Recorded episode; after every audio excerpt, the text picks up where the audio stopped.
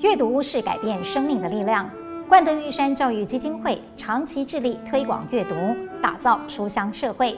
欢迎收听由冠德玉山教育基金会所制播的《名人书房》，一起散播善知识。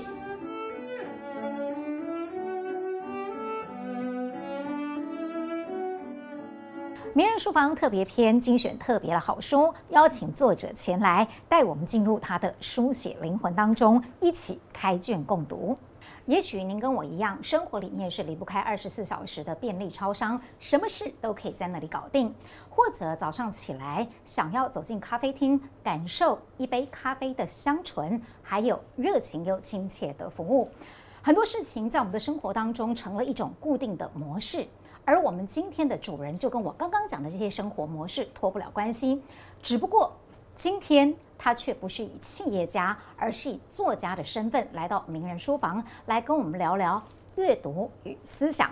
欢迎林苍盛总裁。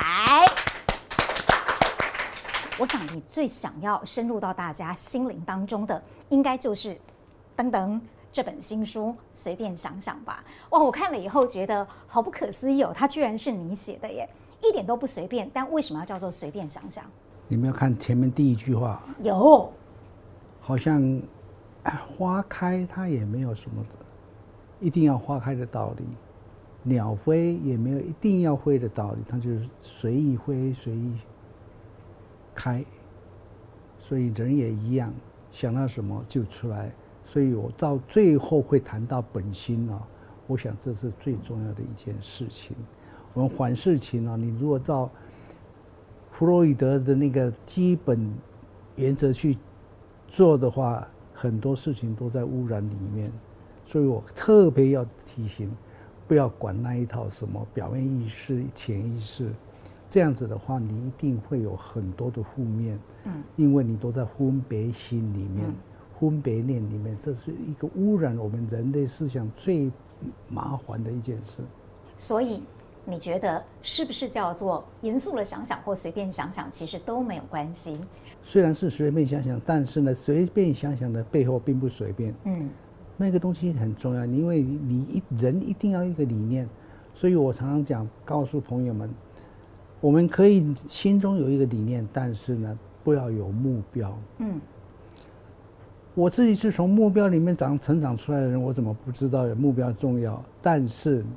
你会执着在那个上面的时候，每天生活的压力就很重。嗯，所以呢，要有理念，目标的背后一定要有一个理念。理念的意思就是形而上的，目标是形而下的。你如果跟着形而下的思想走的话，你一定会变成为一个压力。一百分不到的话，我就会被打手心。嗯，那九十九分呢？要打几下呢？九十分要打几下呢？这东西要。每一个家庭里面都是一个很重要的问题，但是呢，我现在强调的是，小孩子永远要给他们很快乐的童年，不管他几分，因为快乐是一种最高的理念，嗯，而不是目标，嗯。你说我们的目标是要快乐，干嘛？你自己不快乐，你还要目标快乐，不对的。但是呢，我不能够在企业界里面讲说你不必要有目标，嗯。目标是要做的，但是要怎么超越目标？那后面我好几章都在写这些东西。是，那已经是另外的一个境界了。嗯，其实呃，总裁随便想想，这应该我应该更正确的来证明的话，它是随便想想二点零，也就是升级版了。其实你在随便想想里面很多的。概念或思维，在十几年前的第一本，我们这边也有的随便想想当中有提出来了。后来在二点零，也就是新出版的这一本的升级版当中，你把一些你的思维做了一些更精细的解释。里面因为有太多了，所以我想要就我自己很受用的几个部分，请总裁跟我们名人观名人书房的观众先解释一下。总裁一开始就提到了倾覆的观念，其实就像您刚刚在讲的，目标很重要。但是心灵更重要。那倾覆的概念，这个思维逻辑，是不是也跟我们大家解释一下？可能大家都不太熟悉“倾覆”两个字。嗯。但是我大概是第一本的时候就已经提出来了，而且不止提出来，我在更早的时候的《天下》杂志，我已经在文章里面提过了。因为事实上那时候我只不过是一个 idea 跑出来而已，但是呢，后来越想越对，因为现代生活跟古代的生活已经有不很大的不一样。嗯、你干嘛要跟古代的人完全一样的一种心灵的修养呢？所以呢，事实上，以前在孔子的时代，颜渊不是大家都很敬佩的吗？他家里很贫穷，不是家里很贫穷，每一个人都很贫穷了。所以呢，很多人都是跟颜渊一样的贫穷。但是呢，贫穷的时候，他要去找饭吃，他要去找财富，他要去找什么？忙得一塌糊涂，只有他不忙。所以呢，他就保保持他心灵的清，所以呢，叫清贫。嗯，清贫是古代的时候传为佳话。但现代的，我说你古代的那个观念到现在已经落伍了，所以我们不必清贫，理所当然。嗯，但是你忘掉，当你有财富，当你经济发展，当你家里面已经富裕的时候，你生活不没有任何的顾虑的时候，你的心灵已经跟着它污染了。那个时候怎么办呢？要回到清，嗯，清清如水的清。我们在沙拉油里面就说很清清如水。帮助统一做了很大的业务，那个时候我们想这个清的时候，就也是来自那个清，所以心要清，水就干干净。所以呢，清清如水的统一沙拉油，就好像沙拉油是清到好像水一样的话，你的心灵也可以清到好像水一样，因为心是流动的，跟水一模一样。所以呢，事实上，清富是一个很必要的一个资产。所以呢，进一步我们就可以推展到。因为忙是脑筋在忙，嗯，清是心灵在清，是，所以我们人哈很容易混淆的是，心灵与脑筋呢就没有办法把它分清楚，这个东西啊就但产生我们内心的矛盾，嗯，内心的矛盾要怎么解决呢？所以呢，事实上我提出一个口号，就是说，脑筋要跟着时代走，你时代变得多变化，四 G、五 G、六 G 一直上去都没有关系，我就跟着时代走。但是，永远保持你心灵的安静。嗯，我叫做贴近自然。你说完全没有声音叫安静吗？不是，你还是要有一点点那个跟自然呼应的那一种，有声音就有声音，没有声音就没有声音。鸟叫声音不是很安静吗？虫叫的声音不是很安静吗？所以呢，我们现在都已经很少人在。城市里面生活的人有机会听到鸟叫，听到虫鸣，所以呢，事实上哦，变成为我们日常生活里面的一个很大的缺憾。所以呢，我的书你要看的话，你必须体会到，偶尔要安静下来。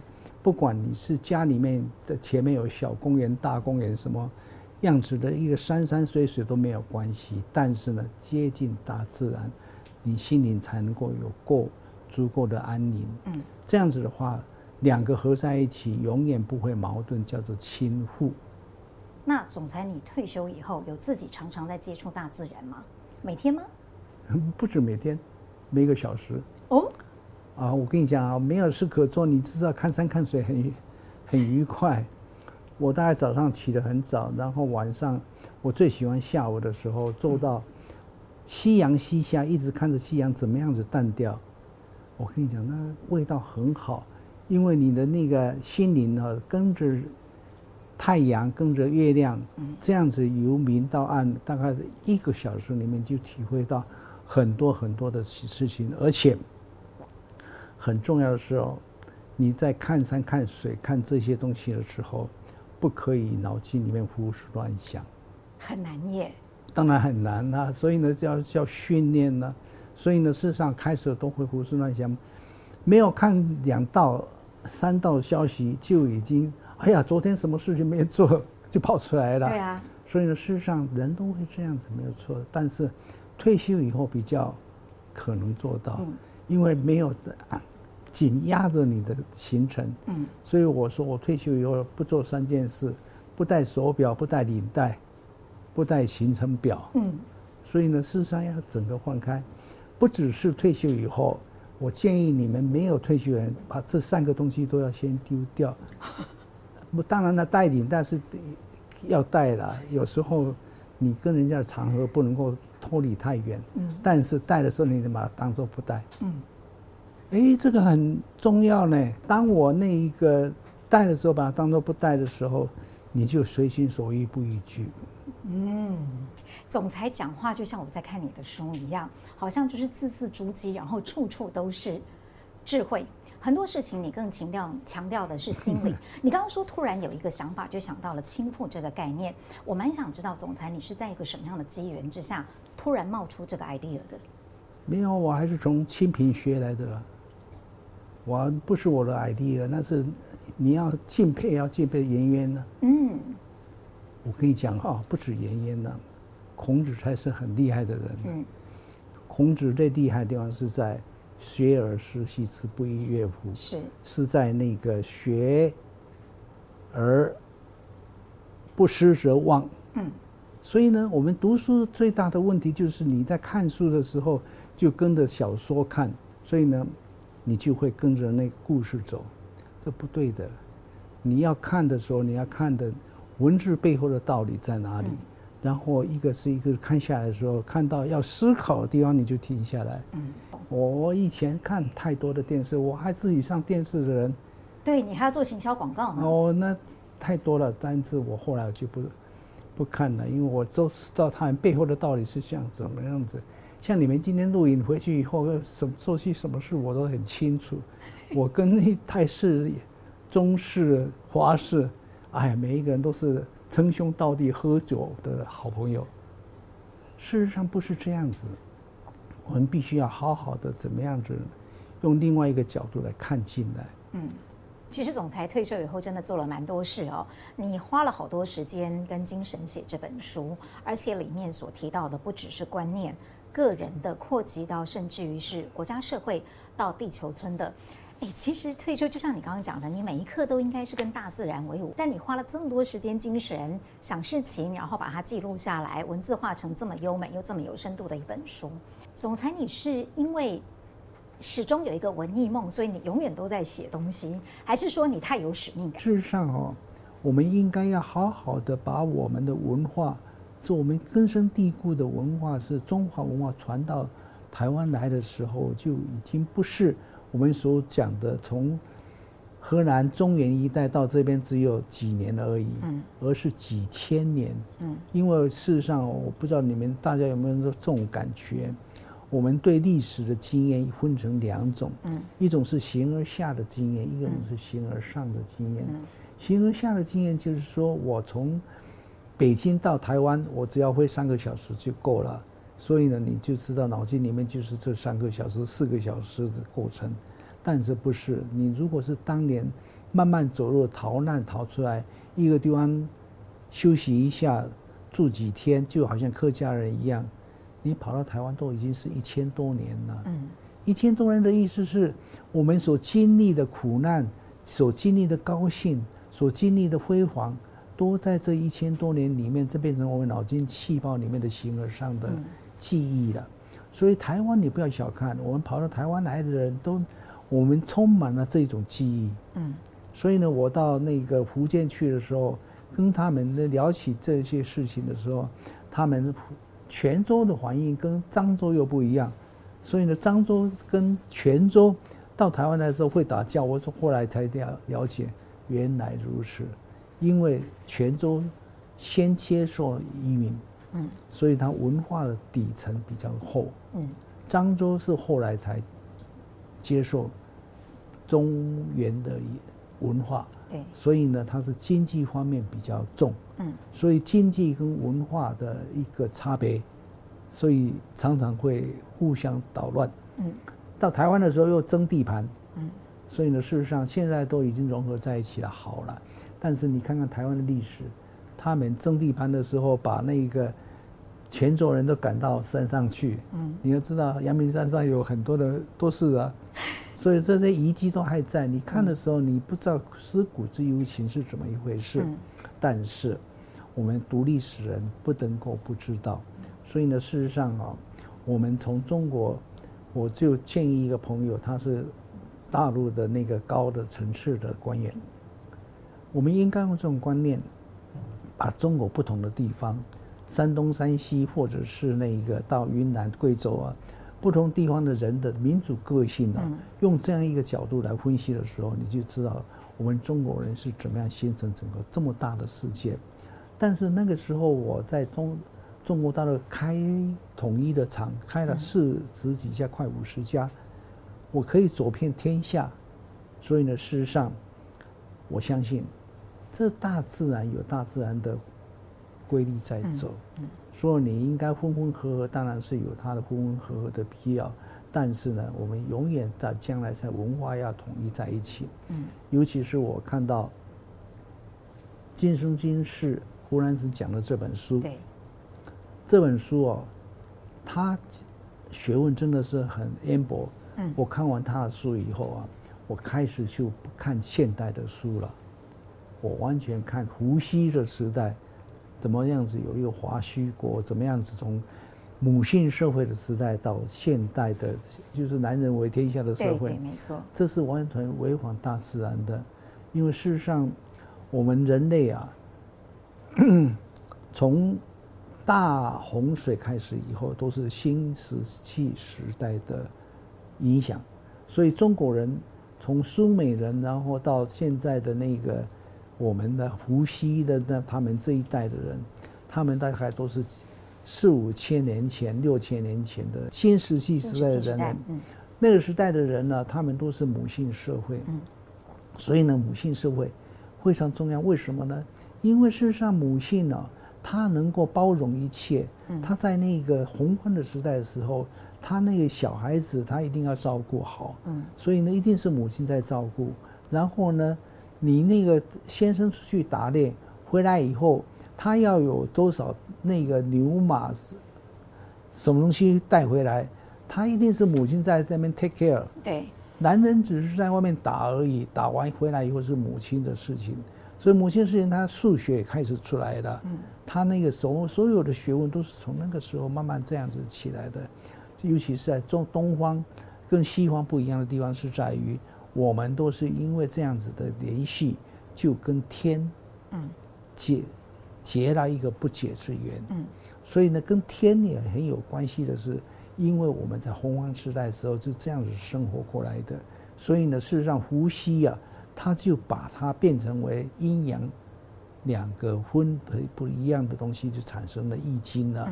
所以呢，我劝你们中国人每一个人都要花至少十年、二十年的时间去看易经了。我们学所有的学问都在这里面，为什么呢？因为它来自于天。嗯。所以呢，是中华文化为什么跟西方文化不一样？我们来自于天的文化，跟大自然没有脱离。所以呢，事实上我们东方的文化。跟大自然是结合在一起，所以呢，我们敬拜祖先。嗯，这敬拜祖先很重要，所以呢，我们是那个井田制度。嗯，这几年制度非常重要。我没想到，我以前读书的时候，以为几年制度只不过是一个政府的那个措施。嗯，不是，你要知道它影响之大。它几年制度是旁边的田由个人在种，嗯，那中间的田大家会公家在种。种那个田的时候，你一定是旁边的八家合起来一起种，结果呢，大家都很和蔼可亲的相处在一起。嗯，跟西方不一样，西方你要知道，埃及它只有一个尼罗河，尼罗河里面的人都是很富有，嗯，因为土地肥沃，是，然后旁边进来的人都是那个奴隶，因为他土地不肥沃，所以呢，他们只能过来当尼拉塞。所以呢，事实上，当埃及、希腊都这样子的生活过来的人呢，他们就有奴隶的制度存在。后来比较进步以后，就不是奴隶，而变成为金钱的交易。你要知道，我文章里写到，希腊当初开始的时候，他连那个皇帝啊，他们都很照顾那一些农民呢。嗯，因为事实上他还花钱。请他来看戏剧，你要知道希腊悲剧是很出名的，所以希腊悲剧他来看那个希腊悲剧的时候，还花钱给他，你知道吗？他鼓励他们来一起 enjoy。后来慢慢就变成为你要自己出钱了。后来慢慢到到罗马的时候，就变成为分阶级分得很清楚。所以所以呢，由希腊到罗马，它完全都变成埃及的一些制度的影响。所以呢，他们有奴隶的制度的存在的时候，就变成以金钱交易，后来就变成殖民地文化，变成美国那个非常现实的那一种群类。所以呢，事实上哦，西方的文化跟东方的文化在这个上面就不一样。一个是跟天还有联系，有那个拜祖先的好的传统，有井田制度的好的影响。所以呢，事实上，它跟西方完全没有，它完全是一种竞争啊，就产生一个不一样。本来两边是相安无事，你在东方，我在西方，两边发展自己的。但现在地球村的时代的时候就麻烦了，要怎么碰在一起呢？你能够融合吗？融合的时候，世界就很和平；你不融合的话，就是变成为美国要把中国打倒，中国要把美国怎么样？所以呢，事实上。奥巴马的时代，他们不是讲过吗？太平洋那么大，容得下两个中国，那奥巴马一定是笑一笑，没错，没错，没错。但心里面一定想，不是，不是，不是，因为他，因为他一定知道说，他必须要有一个假想敌呀。嗯，西方的社会就变成一定要有一个假想敌，所以呢，你看那个唐，唐吉诃德。唐吉诃德为什么一定要连那个风车都要把它打下来？嗯，他没有假想敌的时候，他就不能活下去了。所以呢，你不要看唐吉诃德是笑话，他在讽刺西方的文化，就产生那样子一个结果。东方文化，我们都是在王道的思想；西方文化都是在霸道的思想。所以，到底是王道对还是霸道对？那么，各位好好去均衡。总裁刚花了一些时间讲到东方的哲思，还有天道。我对你自己讲的一句话，我印象很深刻。你说你对于孔子、老庄跟易经的钻研，已经到了无法自拔的地步。我从你讲话是听得出来的。但是刚才总裁讲了很多，如果我要更简单的说，他是哪一部分的思想？你觉得对你这么充满魅力？其实我在提的是“本心”两个字。嗯，“本心”两个字是《坛经》里面的文字，所以大家不懂得什么叫“本心”。本心应该就是人心灵里面最深处那一种开始有一个思想出现的是那个源头。从量子论里面来讲的话，应该就是起点，奇怪的奇。嗯，那个 strength point，那个起点呢、啊？它很有趣，它只是一个点，没有大小，嗯但是呢，它能量无限大。什么叫无限大呢？因为它是跟整个宇宙合在一起的无限大。所以呢，事实上我们为什么睡一觉就可以精力充沛？因为我们在充电呢。所以呢，大家都不知道它它的作用，其实都是本心。但是呢，我们所用的。脑筋里面的世界都是用表面意识，嗯，听到什么就回应什么，看到什么就回应什么。你一定要从本心开始的时候，就有一种思想，永远不会错。所以呢，事实上哦，我们不应该有表面意识跟潜意识的差别。弗洛伊德他们那个当年的那个心理学还只到初段而已，所以他们讲的很肤浅。到我们谈经，你看知道谈经是从。老子、庄子来的，嗯，我们在老子、庄子的时代就已经有禅宗，只是没有那个禅的文字，嗯，他们的思想都是禅宗的思想啊，所以呢，事实上你看，他那个老子就有一个悟之初，他有一天在那边神经病一样坐在那呆呆的，所以呢，事实上他那个学生来问他，哎，老老老师啊，你在干嘛？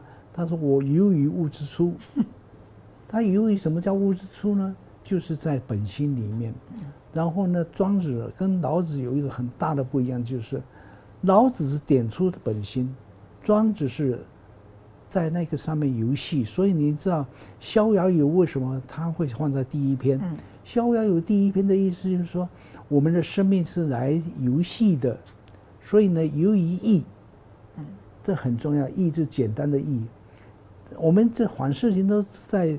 那个很简单的层次里面，你就看清楚了生命的道理。嗯，所以呢，事实上，老子跟庄子两个人是相同的禅，但是不一样的作为。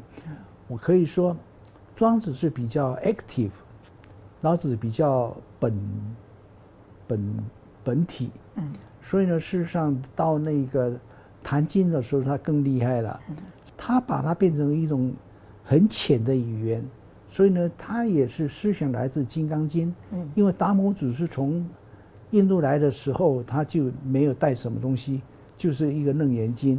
那《楞严经》后来的到那个六五祖以后，再把它改成为《金刚经》。《金刚经》其实是印度最好的经典，但是呢，到六到六祖的时候，他谈经啊，就是变成中国人的《金刚经》。所以你，有人讲说，很可能六祖慧能，嗯，他是释迦牟尼佛再来。再来的时候，他就已经是中国人，嗯，所以他讲的话就跟《金刚经》道理都通的，对，但是很浅，完全是中文的世界一样。所以呢，事实上他用那个“本心”两个字，他说“不是本心，求法无益”。是，所以呢，不是本心的话，你就不行的。嗯，所以呢，我研究本心研究了很久，后来才知道，他就是量子论里面所讲的那个。嗯起点，量子论里面最大的一个问题就是，这在一个发现就是，宇宙来自于很纯粹的能量，叫做波色子。嗯，然后来自于这个很纯粹的能量波色子都是左旋，左旋，然后呢，它光是左旋的能量很多很多，但是能量很多会自己也会碰撞啊。嗯，所以碰撞结果就会变成歪斜。嗯，歪斜以后就产生。惠明子，嗯，慧明子产生以后就变成为整个世界的来源，在三十万年以后，把变成会明子变成一个物质，由原原子变成为，呃，由那个 负离子变成为原子，都有正有负，嗯，所以呢，原子以后才变成为它有一个壳一样会反射光线，嗯，那么反射光线以后三十万年以后才叫做宇宙天晴。我们才看得到宇宙，要不然的天宇宙的时候就是 庄子所讲的混沌。所以我们在混沌的世界里面，根本乌漆嘛黑的一团糟。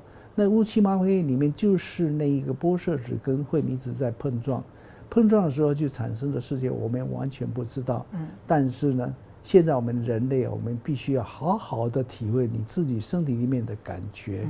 什么叫体会呢？我们的肉体啊，都是。慧明子，因为它是碰撞的结果变成物质，嗯，然后我们的精神完全保持本来的纯净，是，就是波色子，嗯，所以呢，精神与物质，我们的肉体跟我们的精神能够永远在一起，就是一个宇宙之间生命很重要的一个道理，嗯，不止这样子啊，我跟你讲，我还想了很多以后，我才知道啊，原来这样子。我们的生命跟宇宙的生命是一体的，所以我在文章里面也写到，你知道吗？我们身体里面不是有很多很多很微细的素离子吗？嗯、那个素离子啊，它那个也是有引力跟斥力啊，对不对？我们的那个夸克，嗯，有一部分是那个互相吸引的，到吸引到最后的话，变成为夹着会要都变成黑洞体啊。嗯它到某一个程度会有一个互相的排斥力量，变成一个平衡的状态。没有那个平衡的状态，我们生命就是不存在的。平衡的状态是怎么来的呢？一定背后有一个生命在指导。尤尤其是像这样子的一个现现象，我们把它推广到宇宙之间的天地，我们就更是马上知道哦，为什么行星的可以互相那样子的一直运转，但是永远不会碰的碰到。原来它宇宙的背后也是一个大生命呢，所以呢，你要碰撞的时候，它就变成有一个斥力出现。所以呢，事实上，我们那个谁的学说说，那个整个宇宙是在膨胀，膨胀到最后变成为密度为零的时候，怎么办呢？它一定是有一个斥力在把它推回来啊，推回来就变成一个黑洞的时候怎么办？又黑洞又爆炸，然后又第二次的宇宙出现。所以他们说，现在宇宙有十三个宇宙。嗯。你们相信不相信另外一回事？但是 你如果有那种神力可以去体会十三个宇宙的话，那就很厉害了。有一本书你们可以去看，叫做那个海《海海德华游记》。哦，好。他的那个到星座里面有一个星星了。所以后来我看那本书，我才知道，哦，原来我们脑筋里面的世界，我们会有很多层次的次元。嗯，我们现在在第三次元。第四次元我们感觉不出来，但是时间就是第四次元。嗯，所有的宗教都在谈爱心，其实爱心就是第五次元。所以呢，特蕾莎她之所以能够当一个修女，每天跟麻风病人在一起，他不会感染，是。因为他真的是爱心的存在的时候，他那个能量比那个麻风的能量高出太多了。所以他有保护自己的能力，嗯但是我提倡的一个东西就是，你认为永远没有问题就没有问题，嗯，你要有心里面有那种信心，信心就是力量，嗯，所以事实上就是你回到波设子的时代，你要回到你本身是一种很纯净的能量的时代的时候，这是精神的力量。所以呢，事实上我们为什么强调精神，就是因为它是跟量子论所讲的东西是。一模一样的。我想要请总裁最后来告诉大家，随便想想二点零，为什么大家应该要看？因为你要认识你自己啊！我写这本书完全都是要请你认识你自己啊！嗯，你要回到你的本性里面呢，就像六祖坛经所讲的，他最后不是回到那广东吗？嗯，回到广东之后，刚好进到那个什么寺院里面。两个人在辩论吗？到底是棋子在动叫还动，嗯，或者是轰动啊？然后他就在旁边讲，也不是还动，也不是棋动，也不是轰动，而是仁者心动。嗯，所以他那个主持马上就吓一跳，谁讲得出这一句话？他一定是慧能，因为他慧能是去年在逃难的时候，他在那个。内人的身边住了时间不敢出来，是是。所以呢，事实上他知道有这个人有了衣钵，但是呢，不知道他哪里。他一听到这个话以后，他就把他请上座。他知道他是老师到了。你要知道为什么仁者心动是最高的？因为他这一句话是来自他本心。嗯。所以呢，来自于说那个其实在动是你的表面意识。来自于说轰动，你是在进一步思考以后说，哦，不是不是，如果轰不动的话，它也不动。嗯，这两个东西都是在弗洛伊德的心理学里面，是但是呢，他说不是不是，他是仁者心动，这已经是更深的太多了。所以呢，事实上我们必须要回到本心里面，就是这个意思。所以呢，事实上你不要胡思乱想。我跟你讲，你在座各位，你每一个人都是跟着你外面的世界的思想而思想。你要知道，你是被动的，你是被人家拉着走的，你永远要回到你自己。这个就是要本心。所以呢找回我们的本心或者是找到我们的本心先来看一看林总裁写的随便想想二点没有人找到就不用看了。啊一定要看。看了之后搞不好会有新的发现。谢谢总裁。没有啦谢谢谢谢。谢谢。谢谢谢谢。